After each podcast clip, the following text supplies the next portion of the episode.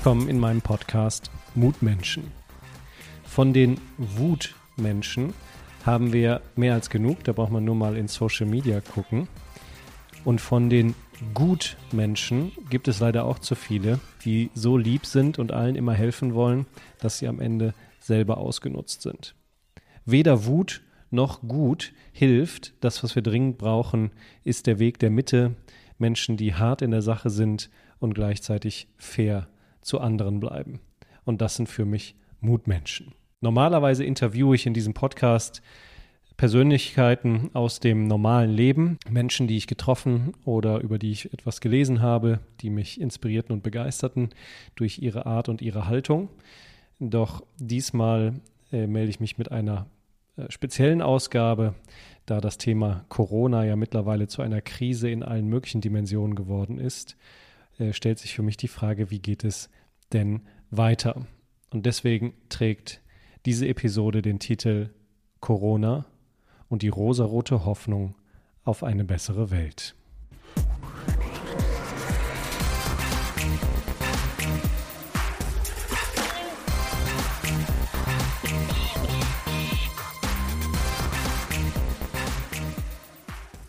Wir mögen es, wenn wir die Kontrolle haben, wenn wir aktiv sind, wenn wir den Lauf der Dinge bestimmen können. Spätestens seit Corona hat jeder verstanden, in Krisen ist auf einmal alles anders. Wir wissen plötzlich wenig und wenn wir ehrlich sind, fast nichts. Wie können wir mit dieser Ungewissheit umgehen? Und werden wir aus der Krise lernen? Wer hätte in der Silvesternacht gedacht, dass ein Virus in Kürze die ganze Welt lahmlegen wird? Es sind die düsteren Berechnungen von Experten, die uns Sorge bereiten das Horrorszenario des Massensterbens. Tritt dies wirklich ein? Werden wir überall auf der Welt Verhältnisse wie in Italien bekommen? Ist die aktuell noch herrschende Ruhe in Deutschland in Wahrheit die Ruhe vor dem Sturm? Der Moment, in dem sich das Meer zurückzieht, bevor kurz danach der Tsunami mit brachialer Gewalt zuschlägt? Corona sorgt für Ungewissheit. Wir kennen diesen neuen Feind noch nicht. Bei neuen Risiken hilft weder Verharmlosen noch Panikmache. Ein kühler Kopf ist gefragt, gesunden Menschenverstand einschalten, mitdenken. Aber auch mitfühlen, an andere denken. Heißt, das Risiko klein halten. Im Falle von Corona also den Virus daran hindern, dass er sich unkontrolliert ausbreitet. Schockrisiken brauchen Vergleiche. Das Leben gibt es nicht ohne Risiken. Die meisten davon nehmen wir tagtäglich in Kauf, ohne darüber nachzudenken. Eine realistische Möglichkeit, in Deutschland zu sterben, ist, am Straßenverkehr teilzunehmen. Trotzdem verlassen wir immer wieder das Haus, um per Auto, Roller, Fahrrad oder zu Fuß das Risiko einzugehen. Doch dann gibt es noch die Schockrisiken. Unbekanntes, was plötzlich auftaucht. Sei es eine neue Technologie, ein neuer Wettbewerber, eine Gesetzesänderung oder eben Corona. So ein Schockrisiko macht uns plötzlich panisch oder lässt uns vor Schreck erstarren. Um jetzt handlungsfähig zu bleiben, ist es hilfreich, Schockrisiken mit bekannten Risiken ins Verhältnis zu setzen. Die Grippe kostet jedes Jahr 290.000 bis 650.000 Menschen ihr Leben, obwohl es einen Impfstoff gibt. Trotzdem nehmen wir am öffentlichen Leben teil und verfallen wegen der Grippe nicht in Panik.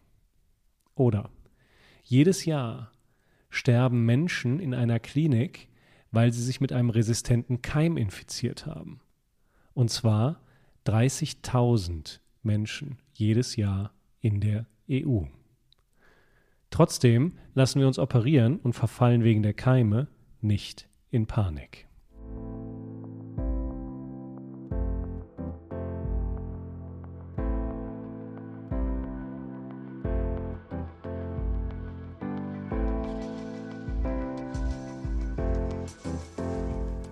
Better safe than sorry.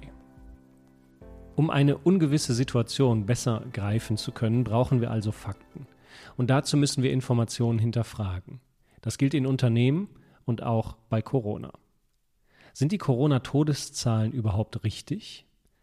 Der Virologe Hendrik Streeck war mit seinem Team in Heinsberg. der Stadt in NRW, wo Corona besonders stark verbreitet ist.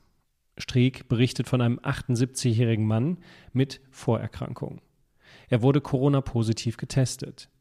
Er starb jedoch an Herzversagen und zwar ohne Lungenbeteiligung. Trotzdem wurde sein Tod in der Corona-Todesfallstatistik mitgezählt. Zu Recht? Wie sieht es mit der Mortalität des Virus aus? Forscher vermuten eine große Dunkelziffer an Infizierten, weil es viele Infizierte gäbe, die symptomfrei sind und noch nicht getestet wurden. Wenn wir nun die Toten ins Verhältnis zur Summe aus Infizierten und Dunkelziffer setzen, sinkt die Mortalität des Virus. Wie aussagekräftig sind also die aktuellen Zahlen zum Virus? Doch manche Informationen brauchen wir nicht hinterfragen, denn sie sind einfach schrecklich. Wie die grausamen Berichte aus Italien. Menschen sterben qualvoll. Die Atmungsgeräte reichen nicht aus. Ärzte sind gezwungen, über Leben und leider auch Tod zu entscheiden. Was sollen wir in solch einer ungewissen Situation machen? Die Berichterstattung der letzten Wochen ging hin und her. Experten widersprechen sich. Die Medien formulieren nur noch Katastrophenschlagzeilen. Ich ziehe für mich das Resümee, wir wissen einfach noch zu wenig über dieses Virus. Insofern ist es für uns als menschliche Zivilisation nur richtig, wenn wir uns am schwächsten Glied in unseren Reihen orientieren, den Alten und Vorerkrankten. Und dann gilt, better safe than sorry.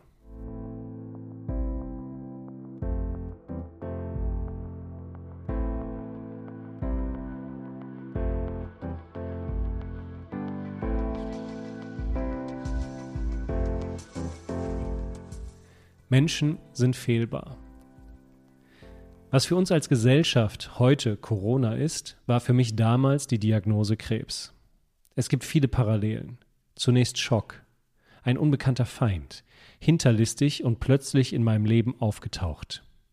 Extremer Handlungsbedarf, raus aus dem normalen Leben, Job, Familie, Hobbys. Und rein in den Kampf, Klinik, OP, nuklearmedizinische Therapie. Zweimal war ich in Quarantäne, im Sicherheitstrakt, hinter verschlossenen Türen, hatte ein Einzelzimmer. Besuch musste hinter einer Mauer bleiben, das Personal ebenfalls. Und dann kam sie. Auf einem Rollwagen schob der Arzt einen Metallkoffer mit einem Nuklearsymbol drauf in mein Zimmer, öffnet ihn, holt eine kleine Tablette mit radioaktiv angereichertem Jod heraus, reicht sie mir mit einer Art Pinzette, ich halte sie in der Hand, betrachte sie und der Arzt mahnt, nicht anschauen, runterschlucken. Das Gefühl, vorübergehend radioaktive Substanzen in meinem Körper zu haben, war alles andere als amüsant. Quarantäne und Ungewissheit strapazieren die Nerven und Ängste enorm. Und dann kommt der Tag der Wahrheit, Blutuntersuchung, Ergebnisbesprechung mit dem Arzt. Der Tumormarker ist leider noch nicht bei Null. Ich empfehle Ihnen eine dritte Therapie, diesmal mit der doppelten Strahlungsdosis. Ich war in einer sehr renommierten Klinik. Vor mir saß eine Koryphäe auf ihrem Gebiet. Aber seine Empfehlung hätte einen hohen Preis gefordert, nämlich extreme Kollateralschäden. Meine innere Stimme sagte mir, Zweitmeinung einholen. Das tat ich dann auch in Köln. Die Ärzte untersuchten unaufgeregt und besonnen. Am Ende kam das überraschende Ergebnis. Eine weitere Strahlentherapie bringt jetzt gar nichts. Denn das verdächtige Gewebe reagiert nicht mehr auf radioaktives Jod. Der einzige Weg zur Heilung ist eine zweite Operation. Als medizinischer Laie war ich sprachlos. Wie kann es sein, dass sich solche Top-Experten so eklatant in ihren Empfehlungen widersprechen? Der eine sagt Bestrahlung, der andere, die Bestrahlung bringt gar nichts, sie müssen operiert werden. Die Antwort ist einfach. Menschen sind fehlbar. Und ich bin dankbar, dass der Arzt aus Köln mit seiner OP-Empfehlung recht hatte, und ich bin froh, dass ich auf ihn gehört habe.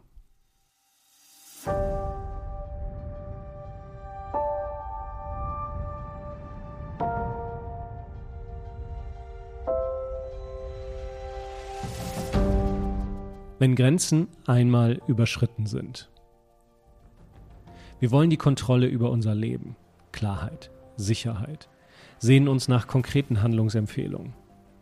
In unserem technokratischen Weltbild erwarten wir einfache und schnelle Lösungen, wollen eine Tablette, mit der sich die Beschwerden sofort beseitigen lassen. Und so soll es bitte auch bei Corona sein. Da der Feind Corona lebensbedrohlich ist, akzeptieren wir auch harte Tabletten. Aktuell sind wir im Lockdown. Deutschland, Europa, die Welt steht still.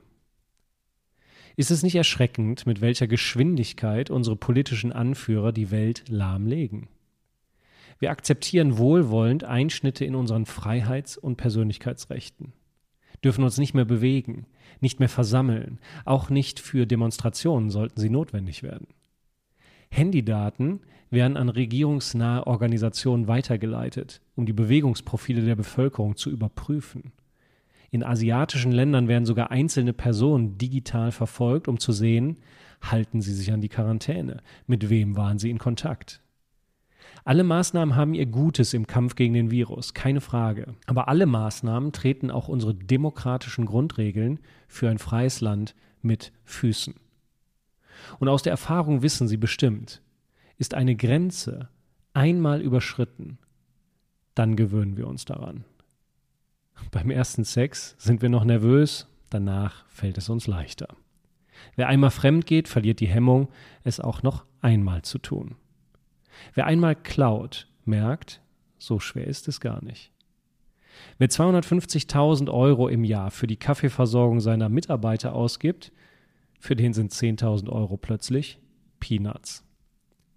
Wer einmal die Bevölkerung mit Angst dazu bringt, auf Freiheitsrechte zu verzichten, wird es in der nächsten Krise wieder tun. Wer einmal persönliche Daten der Menschen sammelt und sie damit kontrollieren will, wird Gründe finden, es an anderer Stelle zu wiederholen. Sie haben recht. All das muss nicht wieder passieren. Aber die Hemmschwelle, es wieder zu tun, die liegt nun niedriger, nachdem wir einmal eine Grenze überschritten haben. Eine Krise darf uns nicht blind machen. Ja, wir müssen konsequent handeln, aber trotzdem darf, nein, muss ein kritischer Diskurs weiterhin stattfinden. Wenn andere Meinungen, neue Ideen und das Hinterfragen des Mainstreams nicht mehr erlaubt sind, rennt die Gesellschaft wie Lemminge einer fanatischen Leitidee hinterher. Wie wir alle wissen, ein gefährlicher Weg. Deswegen ist es mutig und richtig, dass Experten wie Hendrik Streeck sich trauen, auch mal einen besonnenen Kontrapunkt zu setzen. Er sagte, es könnte durchaus sein, dass wir im Jahr 2020 zusammengerechnet nicht mehr Todesfälle haben werden als in jedem anderen Jahr. Nicht um zu verharmlosen, sondern damit wir einen kühlen Kopf bewahren und mehr darüber lernen, welcher Bedrohung wir überhaupt gegenüberstehen. Nach der Krise wird alles besser. Während meines Kampfes gegen den Krebs hatte ich zwischendurch immer wieder kurze Auszeiten, verbrachte viel Zeit in der Natur, ein paar Wochen auf einem ehemaligen Bauernhof eines Freundes. Wenn Sie so wollen, eine Art von freiwilligem Lockdown. Ich erfreute mich am Sonnenschein, beobachtete Fasan und Hase auf dem Feld und war geschockt, als ich nach ein paar Wochen mal wieder in die Großstadt zur Kontrolluntersuchung musste. Auf einmal war alles zu schnell, zu bunt, zu laut. All das, was ich früher in und an der Stadt genossen habe, war nun zu viel und alles andere als erstrebenswert für mich. Ich sehnte mich nach der Ruhe auf dem Land. Ähnliche Schnulzen lese ich bereits im Internet über die Zeit nach der Corona-Krise. Corona wird uns beibringen, dass wir nach dieser Krise gemeinschaftlicher, fairer und menschlicher miteinander umgehen. Ehrlich? Daran glauben Sie? Denken Sie zurück. Finanzkrise. Was haben wir daraus gelernt? Schauen wir auf eine frühere Virusattacke zurück. MERS zum Beispiel. Im Januar 2014 schrieb der Fokus dazu. Zitat.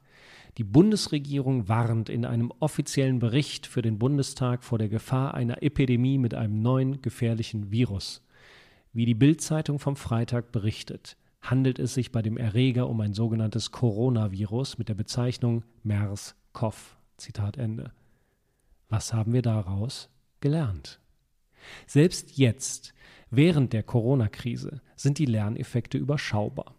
Wir erleben die Janusköpfigkeit der Menschen. Auf Social Media predigen sie Solidarität, posten rosarot eingefärbte Wir haben uns alle lieb Texte über die Zukunft nach Corona und klatschen abends gemeinsam auf dem Balkon. Diese gleichen Menschen am nächsten Tag im Supermarkt, sie hamstern zehn Packungen Mehl und prügeln sich ums Klopapier. Gleiches auch auf dem internationalen Parkett. Trump denkt bei einem möglichen Impfstoff nicht an die Rettung der Menschheit, sondern an America First und will die Medizin exklusiv für die USA kaufen. Deutschland bestellt sechs Millionen dringend benötigte Atemschutzmasken, die dann irgendwo auf dem Transportweg von anderen Menschen geklaut werden. Noch vor ein paar Wochen war die Presse täglich voll von Klimameldungen. Monatelang hörten wir von Katastrophenszenarien, aussterbenden Tierarten, abschmelzenden Polkappen, Greta Thunberg und den Fridays for Future Anhängern. Zu Recht. Die Bedrohung für die gesamte Menschheit erscheinen mir bei der Vergewaltigung von Umwelt und Klima viel gefährlicher als beim Coronavirus. Dennoch haben wir es nicht geschafft, mit internationaler Entschlossenheit die Natur zu schonen. Gelöst sind die Probleme noch lange nicht. Doch prüfen Sie mal. Wie häufig taucht der drohende Klimakollaps noch in den Medien auf? Als Menschheit handeln wir global, weder einig noch konsequent. Stattdessen finden wir tausende Gründe, warum etwas nicht geht oder mehr Zeit braucht. Die Maßnahmen dürfen die Wirtschaft nicht gefährden, kostet alles zu viel. Und erleben plötzlich bei Corona all das, was bisher unmöglich war, ist auf einmal möglich. Und zwar von jetzt auf gleich. Wir fürchten eben den persönlichen Tod mehr als den Untergang der ganzen Menschheit. Das Gute daran, wir sind handlungsfähig, wenn wir wollen.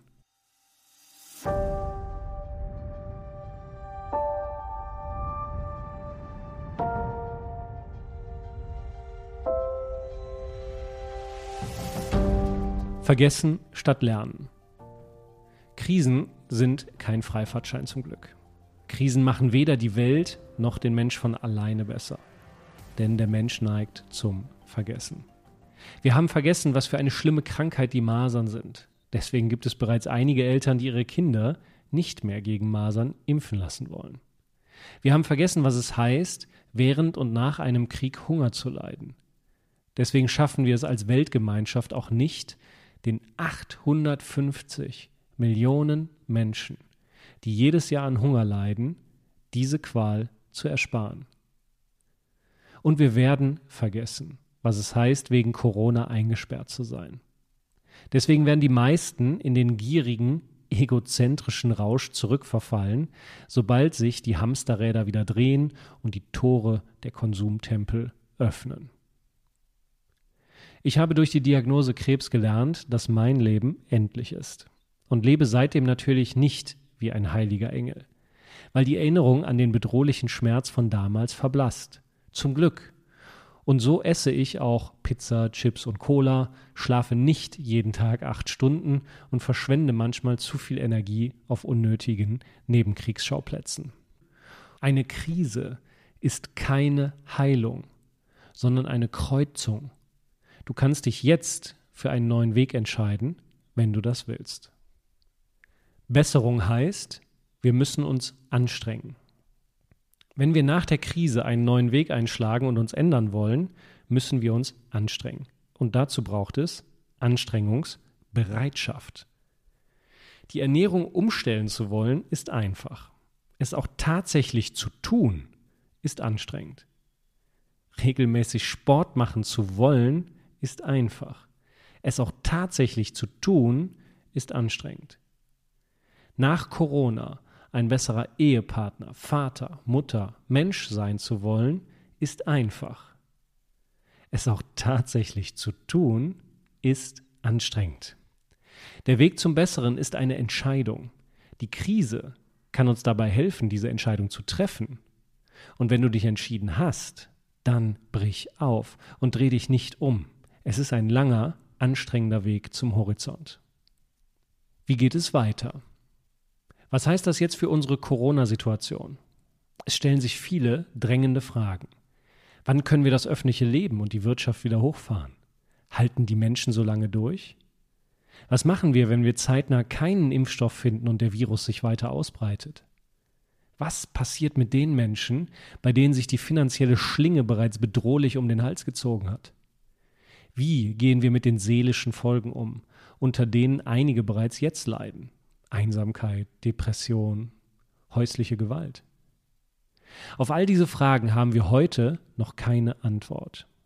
Im Nebel der Ungewissheit bleibt uns nur die stärkste Frage zu beantworten, die wir uns als Menschheit stellen können. Wo wollen wir hin? Auf welchen Horizont wollen wir als moderne Nomaden zustreben? Wie beim Puzzle brauchen wir ein Zielbild, eine Vorlage. Welche verlockende Zukunft gibt uns die Kraft, die aktuelle Ungewissheit durchzustehen? Und wenn dieses Bild klar ist, dann jeden Tag Gegenwart machen. Wahrnehmen, was heute ist, wahr machen, was jetzt sein soll. Und so stolpern wir Schritt für Schritt nach vorne. Auf das Schicksal zu warten bringt nichts. Zukunft will von uns gestaltet werden, Tag für Tag, Moment für Moment. Und vielleicht lernen wir ja dann doch noch etwas aus der Krise. Als Staatengemeinschaft? Sehr wahrscheinlich. Die Regierungen werden wahrscheinlich Institutionen einrichten, Geld zur Verfügung stellen für Forschungslabore, Forscher, Notfallpläne, damit wir bei der nächsten Pandemie besser vorbereitet sind. Als Menschheit ein kollektiv nachhaltiger Bewusstseinssprung nach dem Motto Wir haben uns alle lieb? Eher nicht. Als einzelner Mensch? Das liegt in Ihren Händen. Was lernen Sie für sich aus der Krise? Wie wollen Sie sich verändern? Was sagt Ihnen Ihre innere Stimme? Sind das nur seichte Wünsche in der Not? Oder ziehen Sie das auch durch, wenn die Krise vorbei ist? Das wird nicht so einfach. Denken Sie nur an all die frommen Neujahrsvorsätze. Aber es ist machbar, wenn Sie das wollen.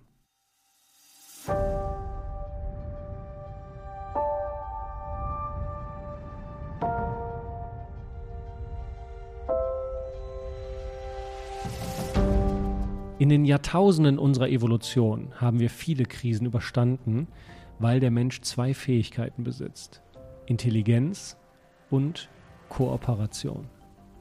Und wer weiß, wenn sich genug Menschen die richtigen Fragen stellen, wenn jeder von uns etwas beiträgt für ein gemeinsames, respektvolles Miteinander, vielleicht lernen wir dann auch als Menschheit aus der Krise. Und die rosarote Brille der hoffnungsfrohen Träume wird auf einmal Realität. Und nach der Krise leben wir tatsächlich in einer besseren Welt. Darauf hoffe ich und das wünsche ich Ihnen.